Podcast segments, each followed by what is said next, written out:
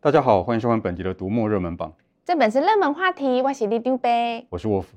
哎，老师，这次热门榜遇上推理马拉松，一定有很多推理小说进榜吧？对。那像浩基哥的一三六七那几本，一定会进榜，对不对？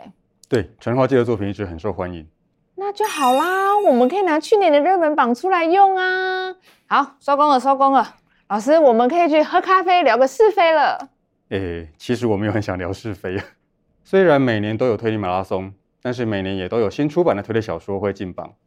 况且今年的香港推理十分精彩，除了浩基的作品之外，还有其他作家的新作进榜，这可不能拿去年的影片充数。再者，虽然推理马拉松很精彩，但是我们的读者可不只图推理小说。所以还有其他类型的小说进榜，而且还有个共同的主题。真的假的？除了浩基哥之外，还有其他香港推理作品进榜？没错，这回榜上最热门的香港推理是谭健的新作《姓司武的都得死》，不但占据畅销榜很长的时间，而且不管是推理的重度读者还是新朋友，都读得欲罢不能，熬夜读完，相当的过瘾。故事的开始，有个杀手接到神秘的委托。要把一个姓司武的家族家族成员全都杀光。这个家族的成员呢，平常散居各地，本家住在香港的偏远山区，十分有钱。最近正好要办家族聚会，正是杀手行事的好时机。哇！一口气杀掉全家人，到底是有什么深仇大恨啊？是这个故事的最大谜团，并不是杀手的计划有没有成功，而是到底是谁想要让四五家族全部都杀掉？这就牵涉到家族的内幕，几个主要成员的过去。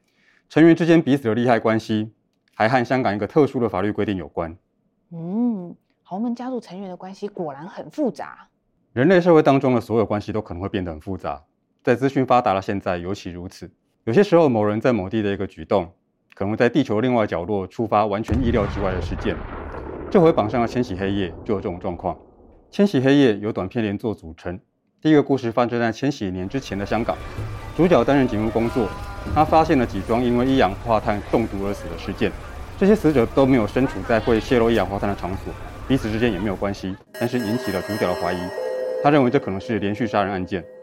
后续几个短片也是主角在香港的查案经过吗？不，主角贯穿所有故事，但是每个呃故事发生的场景都在不同国家，时序也一直朝现在推进，一直要到最后一个故事才会回到香港。这是一部很有野心的作品。作者把国际关系的变化和各国的国内情势都透过不同的案件写进故事里。读者不但可以读到这二十年左右的国际大事、各国局势，还能读到各种推理子类型。我觉得更重要的是，虽然这些故事的时空跨度很大，触及的议题也多，但是都有一个核心主题。这样把这些故事放在一起才有意义。啊，老师问一个问题耶：香港作者都一定喜欢写这种大格局、大时代的书吗？我觉得我光听就好累哦。那倒也不一定，像小说杀人就相对简单一点。不过这本书虽然没有那么多的家族成员或者那么大的时空跨度，但是结构却比较复杂。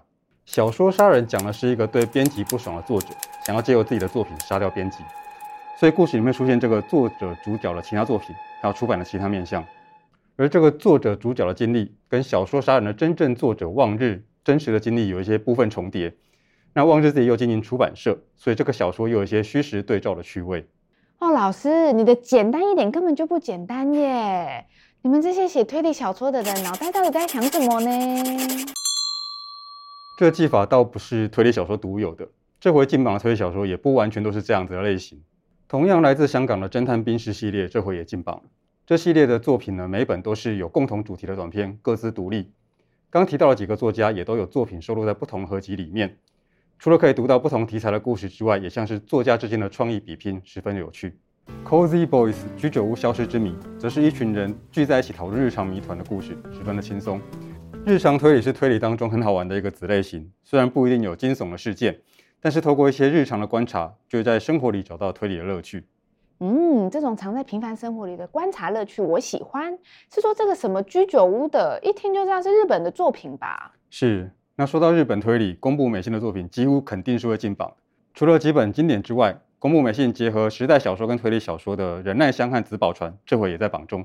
宫部的作品常有温暖的人情味，他那时代小说系列尤其如此，充满可爱的角色和暖心的互动。人心有很多黑暗，但公布总会让读者知道，还有很多小小的坚定的亮光在支撑着大家。可是老师啊，现实的人心再怎么黑暗，也不会比推理小说的坏人还可怕吧？这可很难说，现实里是不太可能出现像推理小说里面那种复杂的诡计或者华丽的杀人手法。不过要比起黑暗的话，绝对是有过之而无不及。很多时候看起来夸张可怕的小说情节，其实就来自现实。例如这次榜中的“谁叫她是笨女人”。天哪，这个书名，这也是推理小说吗？不，这个故事改编自现实的东大生强制猥亵案。五名东大的学生涉嫌强暴另一个学校的女生，但是舆论却站在加害者的这一边。认为受害的女生意图高攀，别有居心。网络上出现很多谩骂跟批评，明明是一个受害者，却成为大众攻击的目标。什么？这也太过分了吧？怎么会变成这样？这与社会上对于性别跟学历的刻板印象有关，也跟群众，尤其是使用网络的群众如何跟随议题发生有关。吴晓乐的那些少女没有抵达，从另外一个角度切入，触及了类似的议题，透过小说角色的眼光跟人生。揭露女性在成长过程当中必须受到的种种压迫，从家庭到学业，从同侪到婚姻，这也是我一开始提到的另外一个主题。这次的热门榜除了推理小说之外，还有好几本与女性相关的作品。可是老师，刚刚那些女性的故事啊，我觉得听起来好沉重哦。也有没那么沉重的故事了，例如《四维街一号》讲五个呃现代女性，年龄跟职业各异，那一起在一栋日式老屋共同生活的故事，有女性彼此扶持的动人情节。有老屋的历史秘密，还有很多读起来就很好吃的日治时期台湾料理。又例如《阳光小姐》，既有一个到退休女性家里打工的研究所学生，重新梳理了这个传奇女性的一生，包括挚友、有缘无分的恋人、演艺工作，以及日本人不得不面对的历史事件——长崎原爆。哦，老师，你又把话题带向严肃的方向去了。我觉得女明星的传奇人生比较吸引人。那你应该读读《银幕女神的七个新郎》。故事讲述一个好莱坞过去曾经红极一时，现在已经退休的女明星，打算口述自传，找了一个默默无名的记者来帮她执笔。这个记者又惊又喜，因为这是一个成名的大好机会。女明星谈了自己从影时幕前幕后的种种秘辛，其中轰轰烈烈的婚姻和各种绯闻，哪一些是为了其他目的的逢场作戏，哪一些又是刻骨铭心的真正爱情？还有更大的谜团是，为什么这个女明星要找这个记者来替自己写传记呢？这八卦听起来就很有料，我要先来读这本。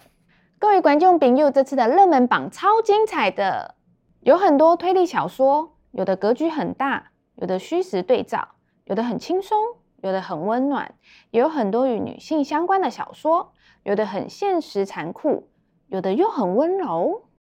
大家赶快来看看书单，跟上这波的阅读风潮吧！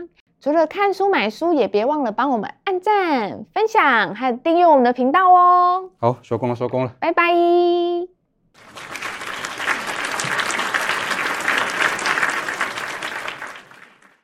老师，你对那种明星八卦会有兴趣吗？重点不是八卦，而是个人生涯会反映历史。其实《阳光小姐》和《荧幕女神的七个新郎》都让我想到金敏的动画电影《千年女优》，很好看哦。哦，动画电影。那我要先看这个动画电影，书也要读啦。